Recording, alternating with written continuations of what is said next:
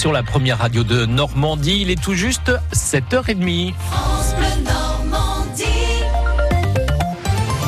Votre journal avec euh, Philippe Thomas et de nombreux changements, Philippe, en ce 1er avril. Et souvent, ce n'est pas sans conséquence pour notre porte-monnaie, mais bonne nouvelle cette année, Marine Logénie, c'est plutôt positif pour nos comptes. Oui, si vous vous chauffez au gaz, par exemple, avec Engie, eh bien, la facture baisse d'un peu plus de 2%, d'un pour cent environ si vous utilisez le gaz pour la cuisson et l'eau chaude. Coup de pouce également pour le RSA à partir d'aujourd'hui, 9 euros supplémentaires pour près de 2 millions de foyers. Revalorisation également de certaines aides comme les allocations familiales, le complément aux familles nombreuses ou encore l'allocation de rentrée scolaire. Bonne nouvelle aussi si vous avez prévu un rendez-vous chez le dentiste. Les prix de certaines prothèses sont plafonnés. La facture ne pourra plus dépasser 480 euros pour une couronne en zircone sur une dent visible. C'est le début du reste à charge zéro. Côté santé également, le plafond de ressources pour l'attribution de la couverture maladie universelle complémentaire, la CMU, passera de 8 810 euros par an à 8 950 euros pour une personne seule. Et ce lundi 1er avril marque aussi la fin de la trêve hivernale pour les expulsions locatives. Selon les derniers chiffres de la Fondation Abbé Pierre, plus de 15 000 ménages et 30 000 locataires ont été expulsés avec intervention de la police en 2017. C'est 46% de plus en 10 ans. Le drame dans un EHPAD au sud de Toulouse. Quatre pensionnaires sont morts la nuit dernière. Ils auraient été victimes d'une intoxication alimentaire. La thèse du drame familial est privilégiée à Cherbourg. Trois personnes ont été retrouvées mortes par les pompiers qui intervenaient sur un incendie. Les victimes sont deux enfants blessés à l'arme blanche et un homme vraisemblablement le père de famille. Deux proches conseillers d'Emmanuel Macron font leur entrée au gouvernement. Cédric O et Sibeth Ndiaye ont été nommés dans le cadre d'un mini remaniement annoncé hier soir quasiment en catimini par l'Elysée. Des changements qui voient également la députée Amélie de Montchalin obtenir le secrétariat d'État aux affaires européennes. Cyril Gradiani. Il a choisi de récompenser les fidèles, ceux qui accompagnent Emmanuel Macron de longue date. La surprise vient de la nomination de sa nouvelle porte-parole, Sibeth Ndiaye, chef du service de presse, directrice de sa com par intérim, quitte le palais, mais elle y reviendra une fois par semaine au moins pour les points presse du Conseil des ministres. Ancienne du PS, de l'UNEF, du MJS, elle a rencontré Emmanuel Macron à Bercy lorsque ce dernier a été nommé ministre de l'économie et l'a accompagné jusque-là. Également ancien de Bercy et également trentenaire, Cédric O est lui nommé secrétaire secrétaire d'État chargé du numérique. O a été trésorier de la campagne d'Emmanuel Macron avant de rejoindre l'équipe du président à l'Élysée en tant que conseiller en charge du numérique, fin connaisseur des enjeux du numérique donc et de la French Tech.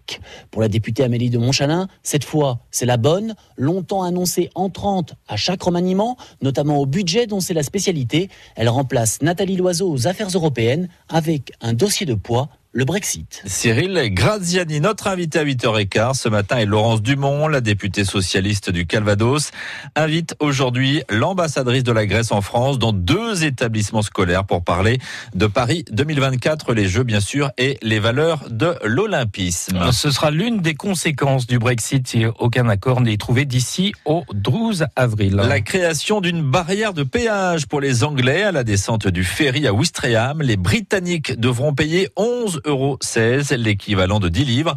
C'est ce que vous nous expliquez, Marcelin Robin. Les files de voitures s'allongent devant l'entrée du port de Ouistreham. Un ferry va bientôt prendre le large pour Portsmouth. Les barrières de péage ne sont pas encore installées, mais ça n'empêche pas Gary d'être déjà mécontent. La France n'est plus attractive. On ira en Espagne, plus en Normandie. On va faire la même chose pour vous en Angleterre. L'argent du péage servira dans un premier temps à aider les vétérans anglais à revenir en Normandie pour le 75e anniversaire du débarquement. Et cela fait changer d'avis le conducteur anglais. Ah, c'est bien, alors si c'est pour les soldats du D-Day, on sera de retour en Normandie. L'idée d'une aide pour les libérateurs de l'Europe séduit aussi Aidom. Si c'est pour une bonne cause, on peut le faire. De nombreux soldats ont des problèmes pour venir aux commémorations. Mais on paye partout beaucoup de taxes. Et plus de taxes, ça ne donne pas envie aux gens d'utiliser le ferry. Après le 75e anniversaire du débarquement, la recette du péage pourrait être attribuée aux pêcheurs normands pénalisés par le Brexit. Jane n'a pas voté pour sortir de l'Europe.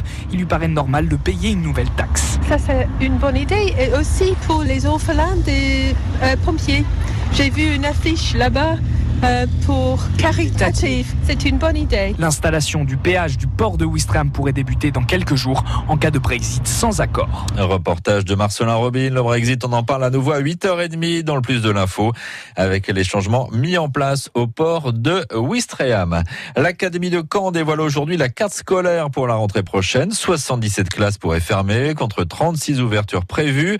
En attendant les derniers ajustements comme à Saint-Julien-le-Faucon près de Saint-Pierre-sur-Dive où les parents occupent l'école depuis une dizaine de jours pour protester contre la fermeture d'une sixième classe. Reportage dans le journal de 8 heures. Bonne nouvelle, le Stade Malherbe se relance en Ligue 1 après sa victoire à Monaco. Oui, ce n'est pas un poisson. Succès 1-0 grâce à un but d'Enzo Crivelli à la 23e minute. Les Canets peuvent aussi remercier leur gardien Brice Samba, auteur de parade décisive. Ils ont également bénéficié d'un brin de chance avec deux tirs repoussés par le poteau et la transversale. L'entraîneur Fabien Mercadal. Le match n'est pas euh, pour les puristes totalement abouti parce qu'après avoir ouvert la marque, on a, on a été un peu moins performant, mais en, voilà, au courage, on a réussi à tenir. Et dans la période dans laquelle on est, voilà, avoir cette victoire au bout, ça va nous donner euh, de la confiance et ça va nous permettre d'être meilleurs sur les prochains matchs. Ben, c'est quand euh, tu lâches pas, ça tourne. Si tu lâches, ça, ça, ça, tourne pas. On avait besoin aussi de se rassurer après ce non-match contre, contre Saint-Etienne. On l'a bien fait. Euh, notre gardien a été très très performant et quand tu joues le, ce qu'on joue, c'est-à-dire le maintien, c'est bien d'avoir un, grand gardien. J'espère que ça va nous lancer sur, sur 8 matchs, 8 matchs où on va être bon et, et on va avoir des résultats. Caen bénéficie également de la défaite de Dijon à domicile contre Nice pour céder la dernière place du classement bourguignon et reprendre la place de barragiste à Guingamp, toujours en Ligue 1. Victoire du PSG à Toulouse 1-0 ce soir. Ne manquez pas Allo Malherbe sur notre antenne. Le défenseur canet Frédéric Gilbert sera notre invité à partir de 18h10. En Ligue féminine de basket, Mondeville en revanche s'incline lourdement à domicile face à Charleville-Mézières, revers 70 à 44. Et puis un Norvégien s'impose dans le Tour de Normandie, l'effort Fang de la formation Joker Fuel of Norway remporte la 39e édition la course normande. Le coureur cycliste n'a plus lâché le maillot jaune depuis sa victoire en solitaire à Argentan jeudi. La dernière étape a été remportée par le Danois Johan Langbell hier à Caen.